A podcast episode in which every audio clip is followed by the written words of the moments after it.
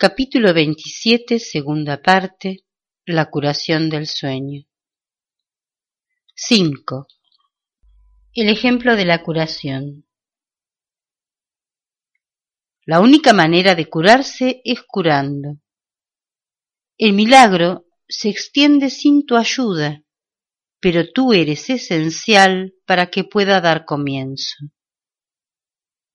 Acepta el milagro de curación y se extenderá por razón de lo que es. Su naturaleza es extenderse desde el instante en que nace, y nace en el instante en que se ofrece y se recibe. Nadie puede pedirle a otro que sane, pero puede permitirse a sí mismo ser sanado y así ofrecerle al otro lo que él ha recibido. ¿Quién podría ofrecer a otro lo que él mismo no tiene? ¿Y quién podría compartir lo que se niega a sí mismo? El Espíritu Santo te habla a ti, no a otra persona. Y al escucharle, su voz se extiende porque has aceptado lo que él dice. La salud es el testigo de la salud. Mientras no se dé testimonio de ella, no será convincente sirve de prueba sólo cuando ha sido demostrada, y para ello tiene que proveer un testigo que nos induzca a creer.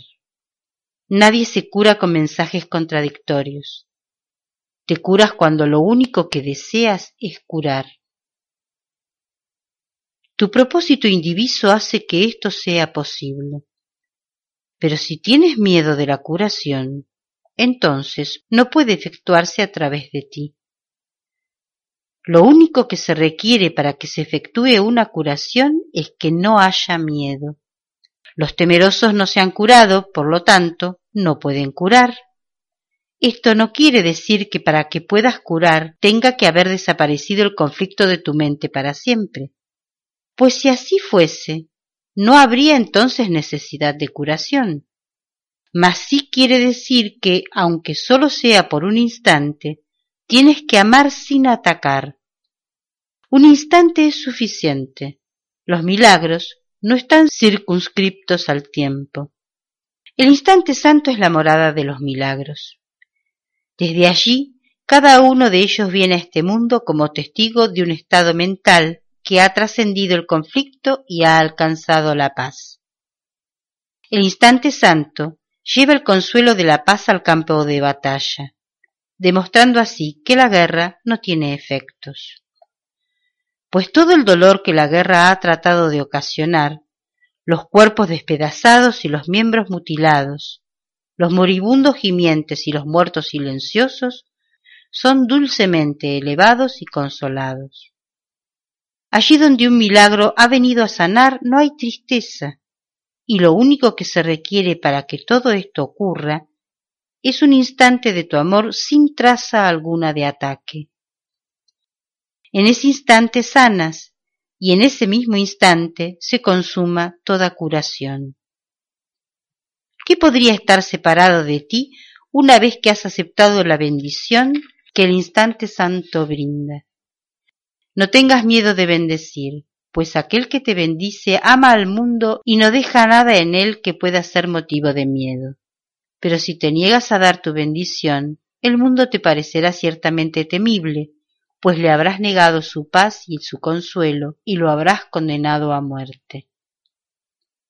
Aquel que pudo haber salvado a un mundo tan penosamente despojado de todo, pero que se volvió atrás por temor a ser curado, ¿no vería acaso a ese mundo como una condenación? Los ojos de los moribundos reflejan reproche, y el sufrimiento susurra ¿De qué tienes miedo? Examina detenidamente su pregunta. Te la hace en tu nombre. El mundo agonizante tan solo te pide que dejes de atacarte por un instante para que él pueda sanar. Ven al instante santo y sé curado, pues nada de lo que recibes en él se olvida cuando regresas al mundo. Y al haber sido bendecido, traerás bendiciones contigo se te da vida para que se la impartas al mundo moribundo. Y los ojos dolientes ya no acusarán, sino que brillarán con agradecimiento hacia ti que los bendijiste. El fulgor del instante santo iluminará tus ojos y les dará visión para que puedan ver la faz de Cristo más allá del sufrimiento. La curación reemplaza al sufrimiento. El que ve uno de ellos no puede percibir el otro, pues ambos no pueden estar presentes a la vez. Y el mundo será el testigo de lo que veas y dará testimonio de ello. Así pues, lo único que el mundo requiere para poder sanar es tu curación. Solo necesita una lección que se haya aprendido perfectamente. Y de esta manera, cuando tú la olvides, el mundo te recordará dulcemente lo que le enseñaste. Debido a su agradecimiento, no dejará de prestarte apoyo a ti que te dejaste curar para que él pudiese vivir. Invocará a sus testigos para mostrarte la faz de Cristo a ti que les trajiste la visión, gracias a la cual la presenciaron. El mundo de acusación es reemplazado por otro en el que todos los ojos se vuelven amorosamente hacia el amigo que les trajo su liberación. Y tu hermano percibirá felizmente los muchos amigos que antes consideraba enemigos aunque los problemas no son concretos, se manifiestan en formas concretas, y son estas formas concretas las que configuran el mundo. Nadie entiende la naturaleza de su problema, pues de lo contrario ya no estaría ahí para que él lo pudiese ver. La naturaleza misma del problema es que no es un problema. Por lo tanto, mientras él lo perciba, no lo podrá percibir tal como es. La curación, en cambio, es evidente en situaciones concretas y se generaliza para incluirlas a todas. Esto se debe a que todas ellas son realmente la misma situación, a pesar de sus diferentes formas. La finalidad de todo aprendizaje es la transferencia, la cual se consuma cuando dos situaciones distintas se ven como lo mismo ya que lo único que se puede encontrar en ellas son elementos comunes.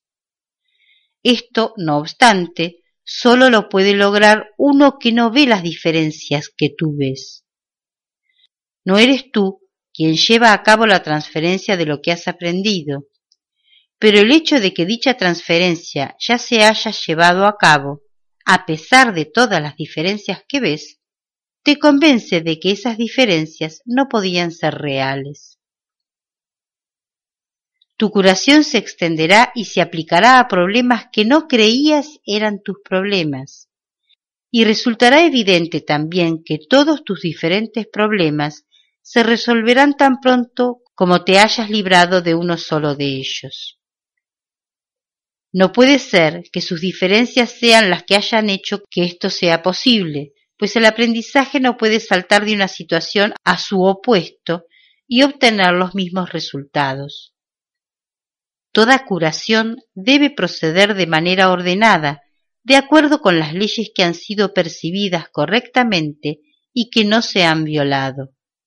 No dejes que la manera en que las percibes te haga sentir miedo.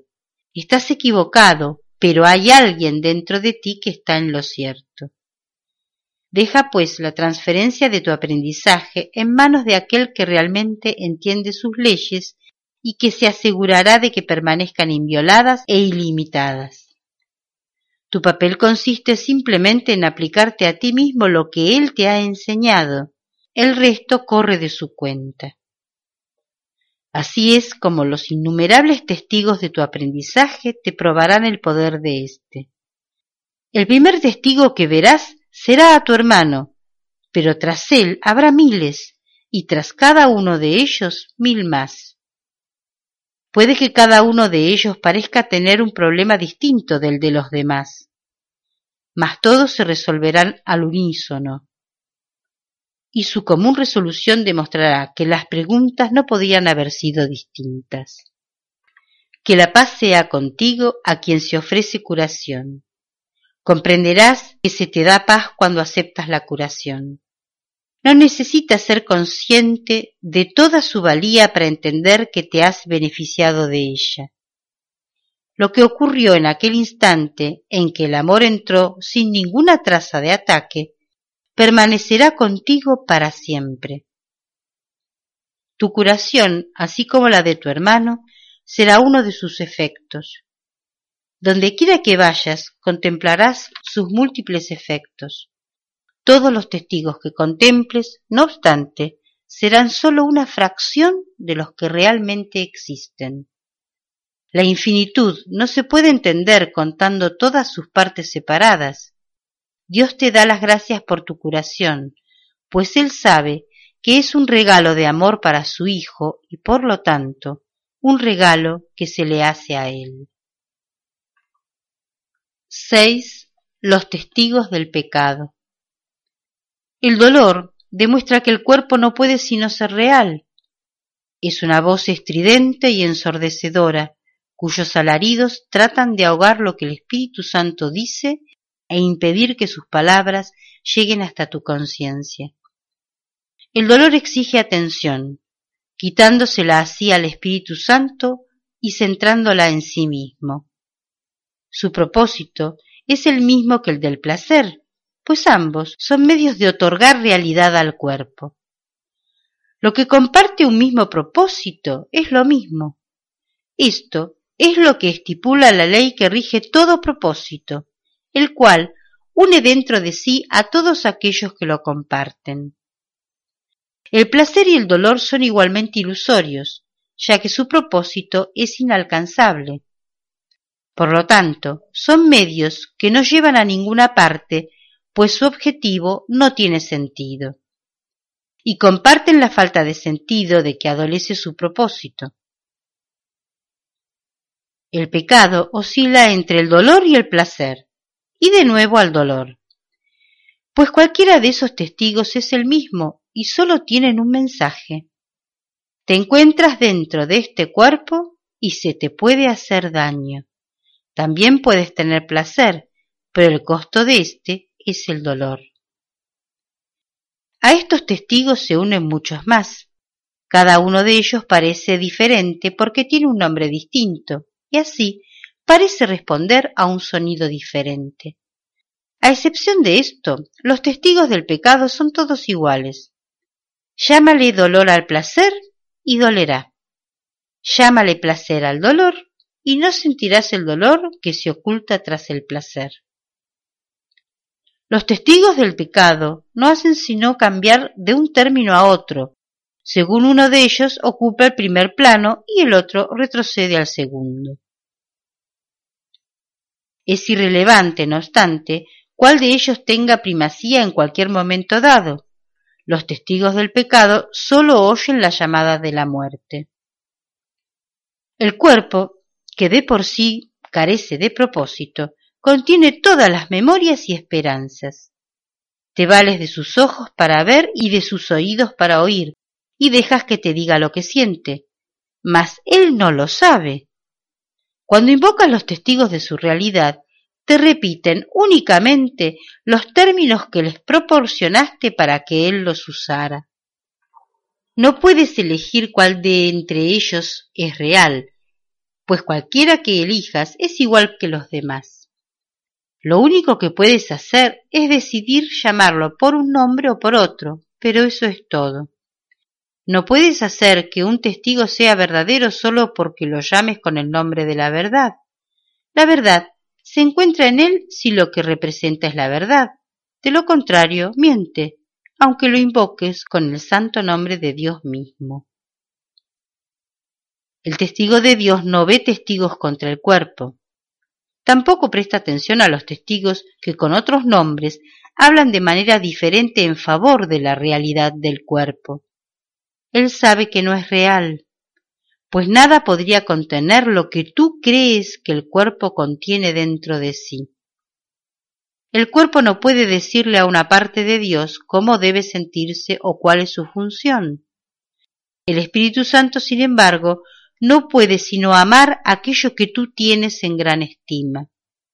Y por cada testigo de la muerte del cuerpo, él te envía un testigo de la vida que tienes en aquel que no conoce la muerte.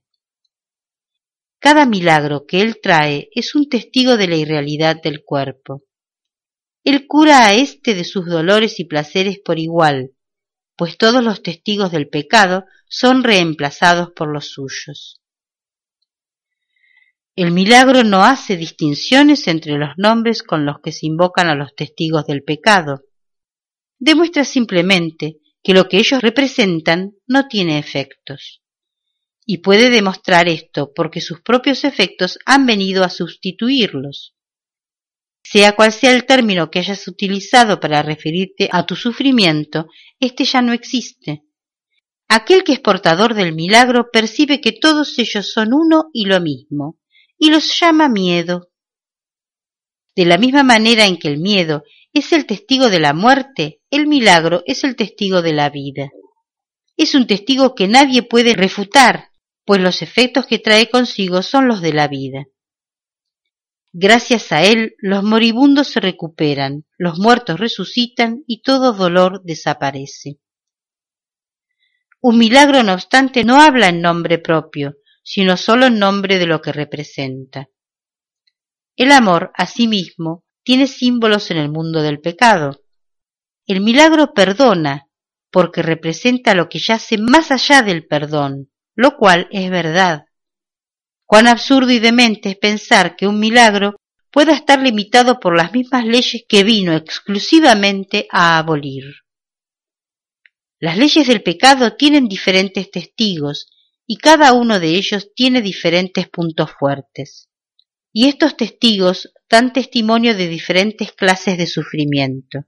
No obstante, para aquel que envía los milagros a fin de bendecir el mundo, una leve punzada de dolor, un pequeño placer mundano o la agonía de la muerte no son sino el mismo estribillo, una petición de curación, una llamada de socorro en un mundo de sufrimiento.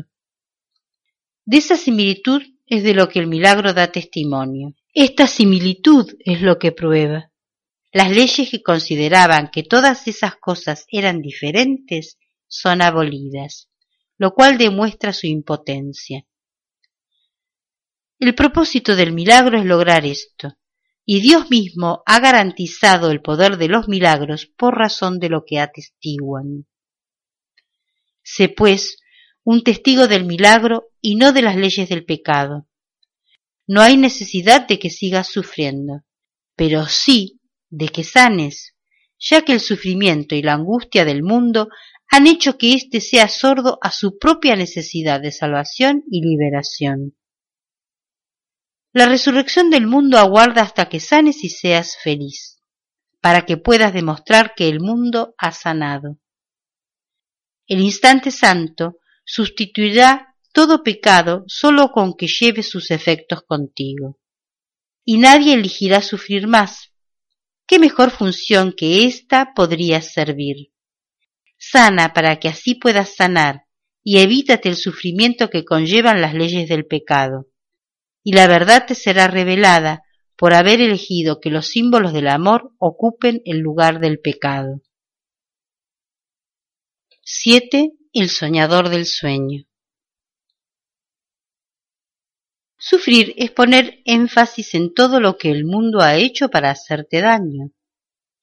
En esto puede verse claramente la versión descabellada que el mundo tiene de la salvación. Al igual que en un sueño de castigo, en el que el soñador no es consciente de lo que provocó el ataque contra él, éste se ve a sí mismo atacado injustamente y por algo que no es él. Él es la víctima de ese algo, una cosa externa a él por la que no tiene por qué sentirse responsable en absoluto. Él debe ser inocente porque no sabe lo que hace, sino sólo lo que le hacen a él.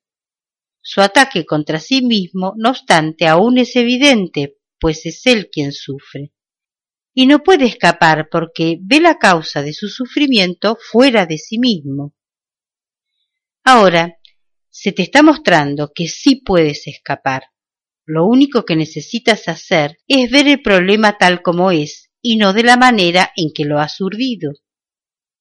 ¿Qué otra manera podría haber de resolver un problema que en realidad es muy simple pero que se ha envuelto en densas nubes de complicación concebidas para que el problema siguiera sin resolverse?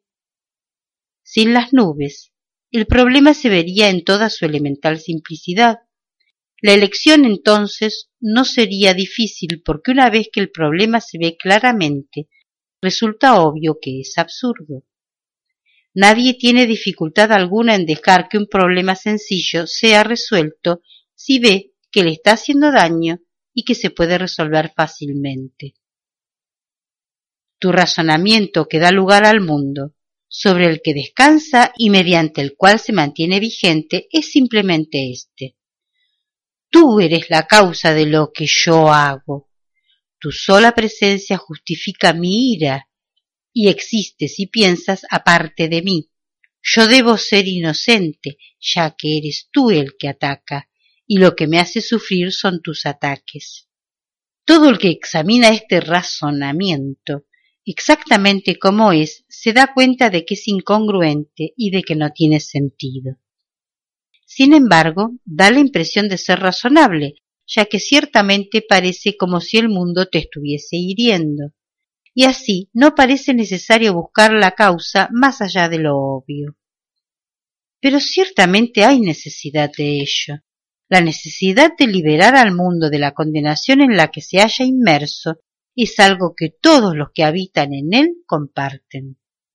Sin embargo, no reconocen esta necesidad común, pues cada uno piensa que si desempeña su papel, la condenación del mundo recaerá sobre él, y esto es lo que percibe debe ser su papel en la liberación del mundo.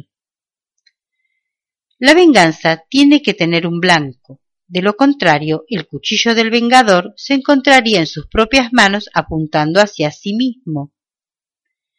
Pues para poder ser la víctima de un ataque que él no eligió, tiene que ver el arma en las manos de otro, y así sufre por razón de las heridas que le infligió un cuchillo que él no estaba empuñando. Ese es el propósito del mundo que él ve, y desde este punto de vista el mundo provee los medios por los que dicho propósito parece alcanzarse. Los medios dan testimonio del propósito, pero no son de por sí la causa. Ni la causa puede cambiar porque se la vea separada de sus efectos. La causa produce los efectos, los cuales dan testimonio de ella, no de sí mismos. Mira pues más allá de los efectos, no es en ellos donde radica la causa del sufrimiento y del pecado. No centres tu atención en el sufrimiento ni en el pecado, ya que no son sino reflejos de lo que los causa. El papel que juegas en el proceso de salvar al mundo de la condenación es la manera en que te escapas tú. Recuerda que el testigo del mundo del mal sólo puede hablar en favor de aquello que vio la necesidad del mal en el mundo y ahí es donde contemplaste tu culpabilidad por primera vez. El primer ataque contra ti mismo tuvo lugar cuando te separaste de tu hermano, y de esto es de lo que el mundo da testimonio. No busques otra causa, ni recurras a las poderosas legiones de sus testigos para deshacerla. Ellos apoyan la fidelidad que la separación te exige.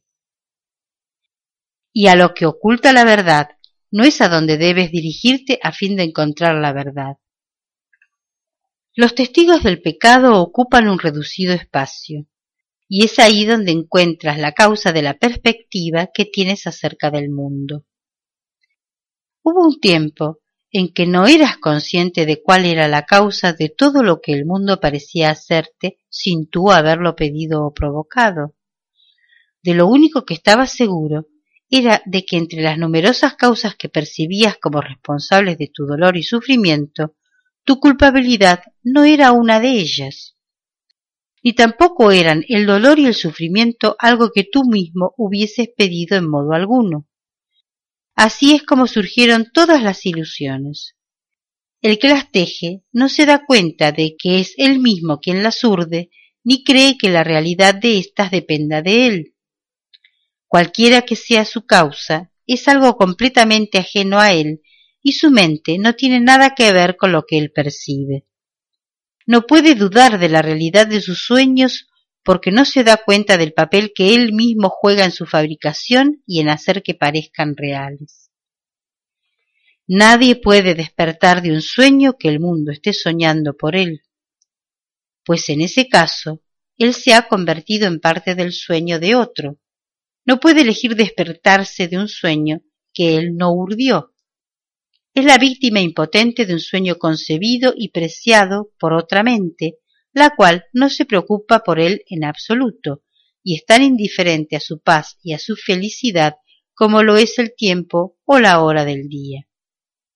No lo ama, sino que caprichosamente lo obliga a desempeñar cualquier papel que satisfaga su sueño. Es tan poca su valía que él no es más que una sombra danzante, que sube y baja al compás de un guion disparatado concebido dentro del fútil sueño del mundo. Esta es la única imagen que puedes ver, la única opción que tienes ante ti, la otra posible causa si es que tú no eres el soñador de tus propios sueños. Y esto es lo que eliges cuando niegas que la causa del sufrimiento esté en tu mente. Alégrate de que lo esté, pues de esta manera tú eres el único que puede determinar tu destino desde el tiempo. Las únicas alternativas que tienes ante ti son o bien una muerte durmiente y sueños de maldad por una parte, o bien un feliz despertar y la alegría de la vida por otra. ¿Qué otras alternativas tienes ante ti sino la vida o la muerte, despertar o dormir, la guerra o la paz, tus sueños o tu realidad? Existe el riesgo de pensar que la muerte te puede brindar paz porque el mundo equipara el cuerpo con el ser que Dios creó. No obstante, una cosa jamás puede ser su propio opuesto. Y la muerte es lo opuesto a la paz, porque es lo opuesto a la vida y la vida es paz. Despierta y olvida todos los pensamientos de muerte, y te darás cuenta de que ya gozas de la paz de Dios. Sin embargo, si es cierto que realmente puedes elegir, tienes entonces que ver las causas de las cosas entre las que eliges exactamente cómo son y dónde se encuentran. ¿Qué elección puede hacerse entre dos estados cuando sólo se reconoce claramente uno de ellos? ¿Quién es libre de elegir entre dos efectos si cree que sólo puede escoger uno de ellos? Una elección honesta nunca podría percibirse como una en la que la elección es entre un insignificante tú y un mundo enorme cuyos sueños acerca de tu verdad son diferentes. La brecha que separa la realidad de los sueños no se encuentra entre lo que el mundo sueña y lo que tú sueñas en secreto, pues en ambos casos se trata del mismo sueño. El sueño del mundo no es sino una parte de tu propio sueño de la que te desprendiste y luego viste como si fuese el principio y el final del tuyo. No obstante, lo que dio comienzo al sueño del mundo fue tu propio sueño secreto, lo cual no percibes, si bien es lo que causó la parte que ves de cuya realidad no dudas. ¿Cómo podrías dudar de aquello si aún estás dormido, soñando en secreto que su causa es real? Sueñas que tu hermano está separado de ti, que es un viejo enemigo, un asesino que te acecha en la noche y planea tu muerte, deseando además que sea lenta y atroz. Mas bajo este sueño yace otro en el que tú te vuelves el asesino el enemigo secreto, el sepultador y destructor de tu hermano, así como del mundo. He aquí la causa del sufrimiento, la brecha entre tus míseros sueños y la realidad. La pequeña grieta que ni siquiera ves, la cuna de las ilusiones y del miedo, el momento de terror y de un odio ancestral, el instante del desastre, están todos aquí. He aquí la causa de la irrealidad, mas es aquí donde se deshará. Tú eres el soñador del mundo de los sueños. Este no tiene ninguna otra causa ni la tendrá jamás. Todo lo que aterrorizó al Hijo de Dios y le hizo pensar que había perdido su inocencia, repudiado a su Padre y entrado en guerra consigo mismo, no es más que un sueño fútil. mas ese sueño es tan temible y tan real en apariencia que él no podría despertar a la realidad sin verse inundado por el frío sudor del terror y sin dar gritos de pánico a menos que un sueño más dulce precediese su despertar y permitiese que su mente se calmara para poder acoger, no temer, la voz que con amor lo llama a despertar. Un sueño más dulce, en el que su sufrimiento cesa y en el que su hermano es su amigo. Dios dispuso que su despertar fuese dulce y jubiloso, y le proporcionó los medios para que pudiese despertar sin miedo. Acepta el sueño que Él te dio en lugar del tuyo. No es difícil cambiar un sueño una vez que se ha identificado al soñador. Descansa en el Espíritu Santo y permite que sus dulces sueños reemplacen a los que soñaste aterrorizado temiéndole a la muerte. El Espíritu Santo te brinda sueños de perdón, en los que la elección no es entre quién es el asesino y quién la víctima. Los sueños que Él te ofrece no son de asesinatos ni de muerte. El sueño de culpabilidad está desapareciendo de tu vista, aunque tus ojos están cerrados. Una sonrisa ha venido a iluminar tu rostro durmiente. Duermes apaciblemente ahora pues estos son sueños felices. Sueña dulcemente con tu hermano inocente y quien se une a ti en santa inocencia. Y el mismo Señor de los cielos despertará a su Hijo bien amado de este sueño. Sueña con la bondad de tu hermano en vez de concentrarte en sus errores. Elige soñar con todas las atenciones que ha tenido contigo, en vez de contar todo el dolor que te ha ocasionado. Perdónale sus ilusiones y dale gracias por toda la ayuda que te ha prestado.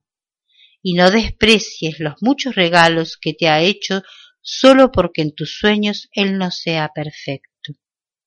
Él representa a su Padre, a quien ves ofreciéndote tanto vida como muerte. Hermano, lo único que Él da es vida. Sin embargo, los regalos que crees que tu hermano te ofrece representan los regalos que sueñas que tu Padre te hace a ti.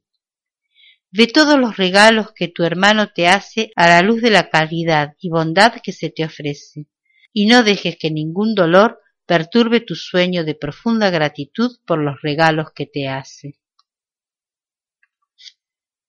8. El héroe del sueño. El cuerpo es el personaje central en el sueño del mundo. Sin él no hay sueño, ni él existe sin el sueño en el que actúa como si fuese una persona digna de ser vista y creída. Ocupa el lugar central de cada sueño en el que se narra la historia de cómo fue concebido por otros cuerpos, cómo vino al mundo externo al cuerpo, donde vive por un corto tiempo hasta que muere, para luego convertirse en polvo junto con otros cuerpos que al igual que él también mueren. En el breve lapso de vida que se le ha concedido, busca otros cuerpos para que sean sus amigos o sus enemigos.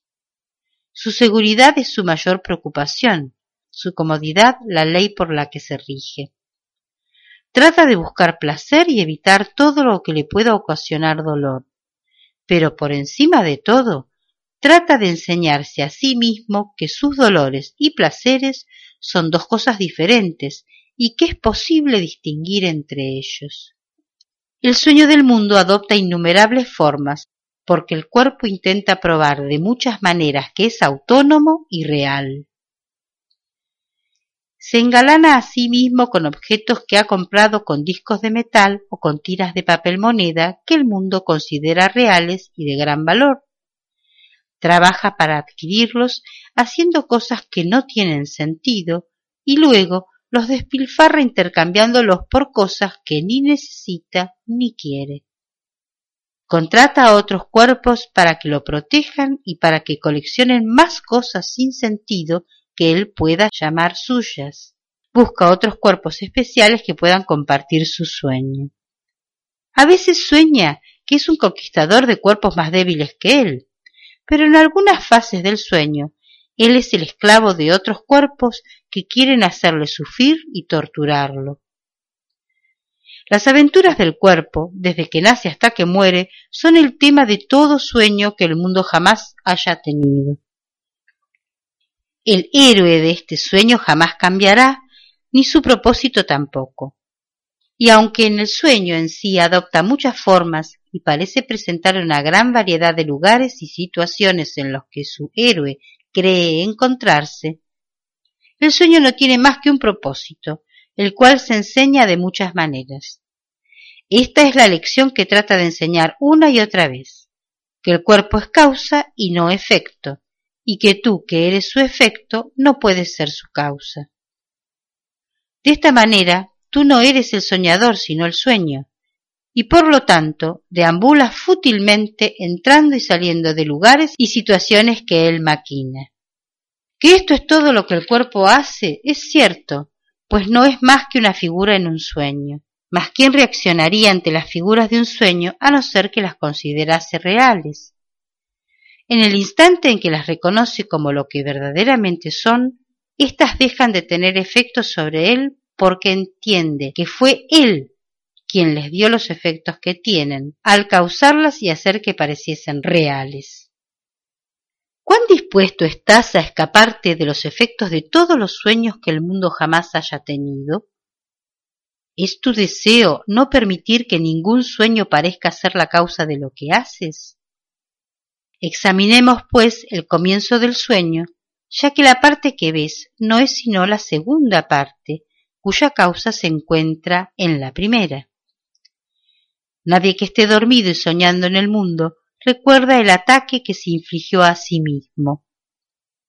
Nadie cree que realmente hubo un tiempo en el que no sabía nada de cuerpos y en el que no habría podido concebir que este mundo fuese real. De otro modo, se habría dado cuenta de inmediato de que estas ideas son una mera ilusión, tan ridículas que no sirven para nada, excepto para reírse de ellas. Cuán serias parecen ser ahora, y nadie puede recordar aquel entonces cuando habrían sido motivo de risa e incredulidad. Pero lo podemos recordar sólo con que contemplemos directamente su causa y al hacerlo veremos que son motivo de risa, no de temor. Devolvámosle al soñador el sueño del que se desprendió, el cual él percibe como algo que le es ajeno y que se le está haciendo a él. Una diminuta y alocada idea de la que el Hijo de Dios olvidó reírse, se adentró en la eternidad donde todo es uno. A causa de su olvido, ese pensamiento se convirtió en una idea seria, capaz de lograr algo, así como de tener efectos reales. Juntos podremos hacer desaparecer ambas cosas, riéndonos de ellas, y darnos cuenta de que el tiempo no puede afectar a la eternidad. Es motivo de risa pensar que el tiempo pudiese llegar a circunscribir a la eternidad, cuando lo que ésta significa es que el tiempo no existe. Una intemporalidad en la que se otorga realidad al tiempo, una parte de Dios que puede atacarse a sí misma, un hermano separado al que se considera un enemigo y una mente dentro de un cuerpo, son todos diferentes aspectos de un círculo vicioso, cuyo final empieza en su comienzo y concluye en su causa. El mundo que ves te muestra exactamente lo que creíste haber hecho, excepto que ahora crees que lo que hiciste se te está haciendo a ti. La culpabilidad que sentiste por lo que habías pensado la proyectaste fuera de ti mismo sobre un mundo culpable, que es el que entonces sueña tus sueños y piensa tus pensamientos por ti. Es su venganza la que recae sobre ti, no la tuya propia te mantiene estrechamente confinado a un cuerpo al que castiga por todos los actos pecaminosos que éste comete en su sueño. Y no puedes hacer que el cuerpo deje de cometer sus actos depravados porque tú no eres su hacedor, y por lo tanto no puedes controlar sus acciones, su propósito o su destino. El mundo no hace sino demostrar una verdad ancestral. Creerás que otros te hacen a ti exactamente lo que tú crees haberles hecho a ellos. Y una vez que te hayas engañado a ti mismo culpándolos, no verás la causa de sus actos porque desearás que la culpabilidad recaiga sobre ellos. Cuán infantil es la insolente maniobra de querer defender tu inocencia descargando tu culpabilidad fuera de ti mismo, aunque sin deshacerte de ella.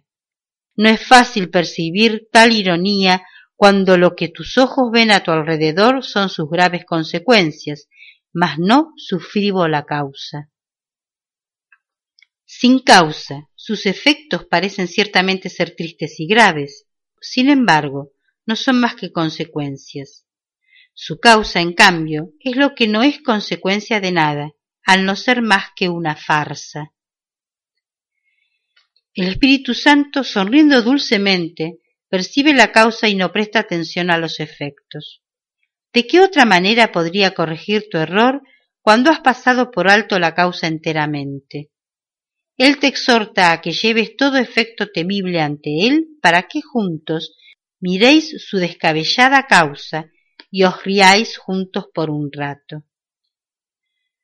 Tú juzgas los efectos, pero Él ha juzgado su causa, y mediante su juicio se eliminan los efectos.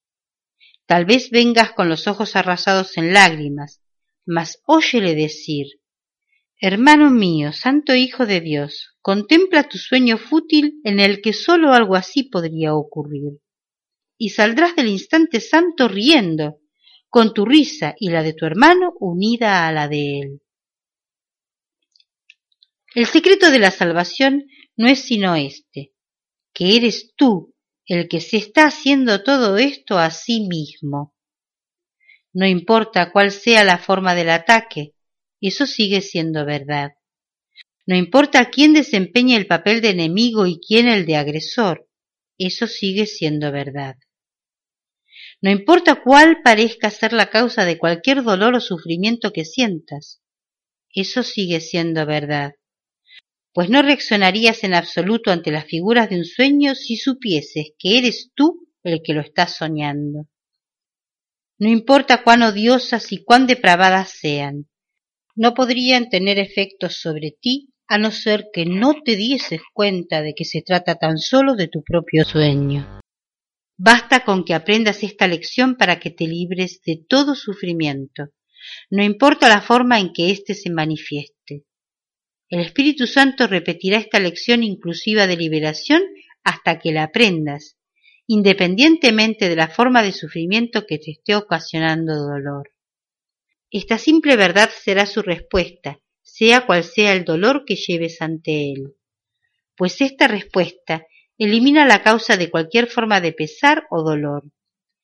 La forma no afecta su respuesta en absoluto, pues él quiere mostrarte la única causa de todo sufrimiento, no importa cuál sea su forma.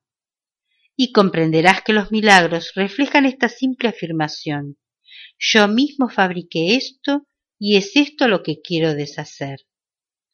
Lleva pues toda forma de sufrimiento ante aquel que sabe que cada una de ellas es como las demás. Él no ve diferencias donde no las hay y te enseñará cuál es la causa de todas ellas. Ninguna tiene una causa diferente de las demás y todas se deshacen fácilmente con una sola lección que realmente se haya aprendido. La salvación es un secreto que sólo tú has ocultado de ti mismo. Así lo proclama el universo, pero haces caso omiso de sus testigos porque de lo que ellos dan testimonio es algo que prefieres no saber. Parecen mantenerla oculta de ti, sin embargo, no necesitas sino darte cuenta de que fuiste tú quien eligió no escuchar ni ver. Qué diferente te parecerá al mundo cuando reconozcas esto. Cuando le perdones al mundo tu culpabilidad, te liberarás de ella. Su inocencia no exige que tú seas culpable, ni tu inocencia se basa en sus pecados. Esto es obvio, y es un secreto que no le has ocultado a nadie salvo a ti mismo. Y es esto lo que te ha mantenido separado del mundo y lo que ha mantenido a tu hermano separado de ti. Ahora solo necesitas reconocer que los dos sois o inocentes o culpables. Lo que es imposible es que seáis diferentes el uno del otro o que seáis ambas cosas. Este es el único secreto que aún te queda por aprender, mas no será un secreto que has sanado.